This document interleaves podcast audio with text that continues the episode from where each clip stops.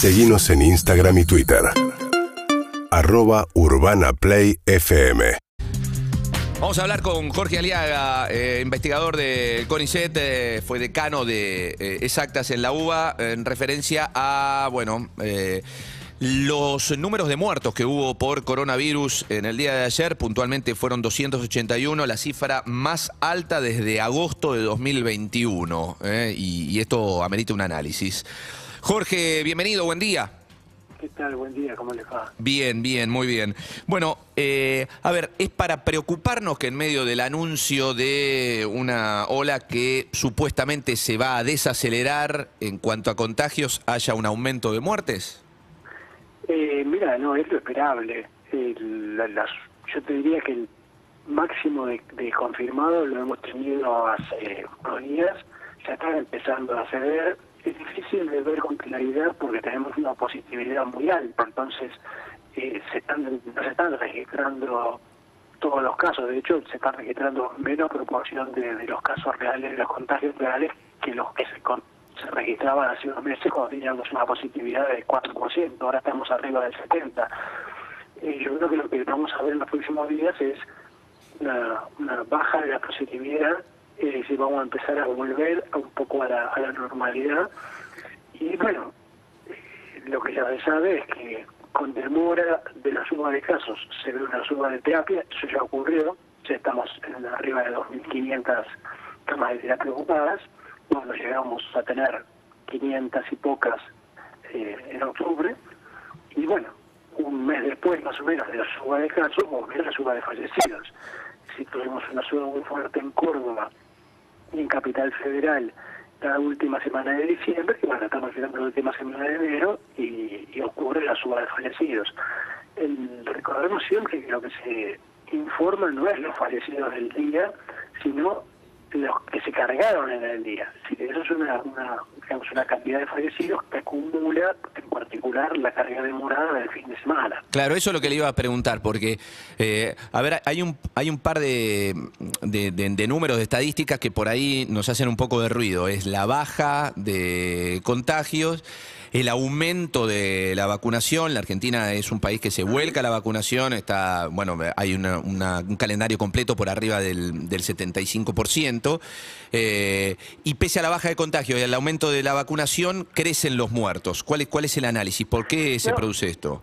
Claro, bueno, a ver, eh, los confirmados, los que, digamos, que, que nunca son los contagiados, porque los contagiados son muchos más que los que vemos, los confirmados subieron 120 veces eh, desde octubre. Es decir, nosotros llegamos a tener 700 más o menos como mínimo por día de confirmados y ahora ya estamos arriba de los 100.000. Sí. 120 veces. Sin embargo, los muertos, que habíamos llegado a tener 8 muertos por día, estamos llegando a tener un, un promedio de 150 muertos por día. Ujú. Eso es decir, subieron 20 veces.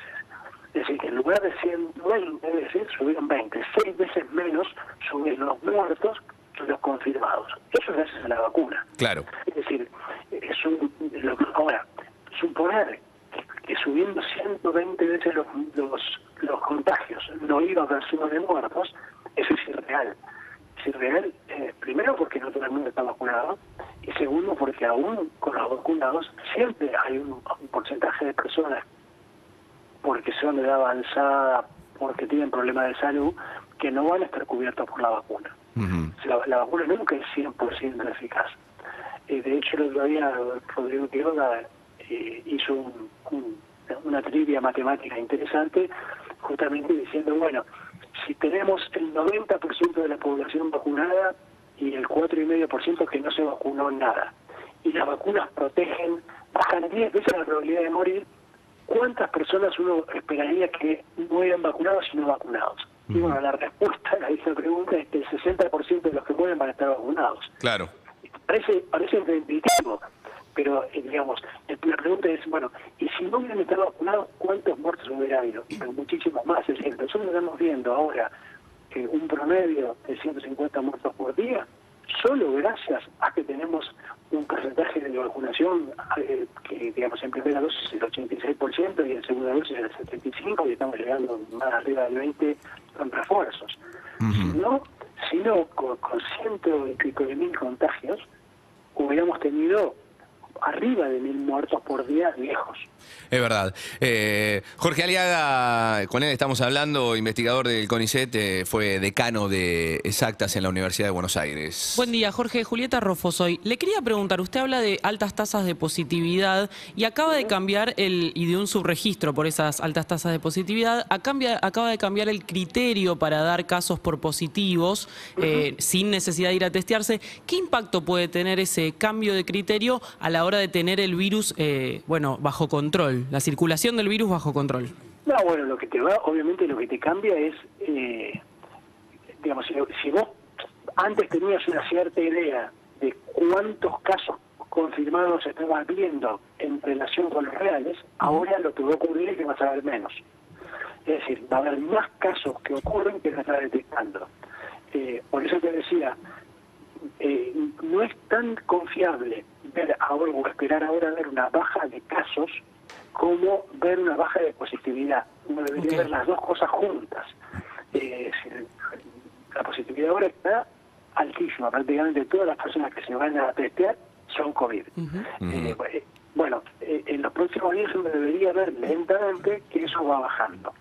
Pero sí, efectivamente, la medida que se tomó no fue una medida pensada para ver la mayor cantidad de casos posibles, sino para no saturar el sistema de petróleo que ya no da más. Eh, Jorge, eh, estamos eh, prontos al inicio del ciclo lectivo. es verdad que los chicos son los chicos que van de, de 3 a 11. años, es el índice de bueno de menor porcentaje ¿no? de, vacunados. ahí hay una, una, luz de alarma en, las escuelas para bueno con, que esto puede incrementarse la cantidad de contagios. Es cierto que los chicos vienen de este, supuestamente un, un alrededor de adultos que sí están vacunados. Pero bueno, ¿cómo, cómo es el análisis para lo que se viene en ese punto? Eh, eh, como vos bien decís, en general los chicos sanos, eh, los chicos que no tienen problemas de comorbilidades y demás, suelen cursar casos leves y no van a tener serios problemas de salud si se contagian. Pero efectivamente son los que pueden contagiar a personas mayores que sí estén vacunadas empezar, eh, digamos, particular contagiar a sus abuelos, por ejemplo. Entonces, es mucho mejor, bueno, más sus docentes en las escuelas, eh, sería mucho mejor, y por eso está muy bien la campaña esta de, incentivar la vacunación yendo a vacunar eh, a las escuelas y demás, eh, porque cuanto más vacunados estemos, menor carga viral va a haber. probablemente para los que andaban dando vueltas y con argumentos de, de que ah, esta vacuna no me gusta, que ahora se haya en aprobado eh, la vacuna Pfizer pediátrica pueda ser un argumento menos, digamos, ¿no? Como para la reticencia. Eh, pensemos que desde el punto de vista de la medicina, la vacuna que se estaba aplicando en los menores de, 11 años era la vacuna más segura que Sinopharm, porque era la vacuna con plataforma más conocida de todas.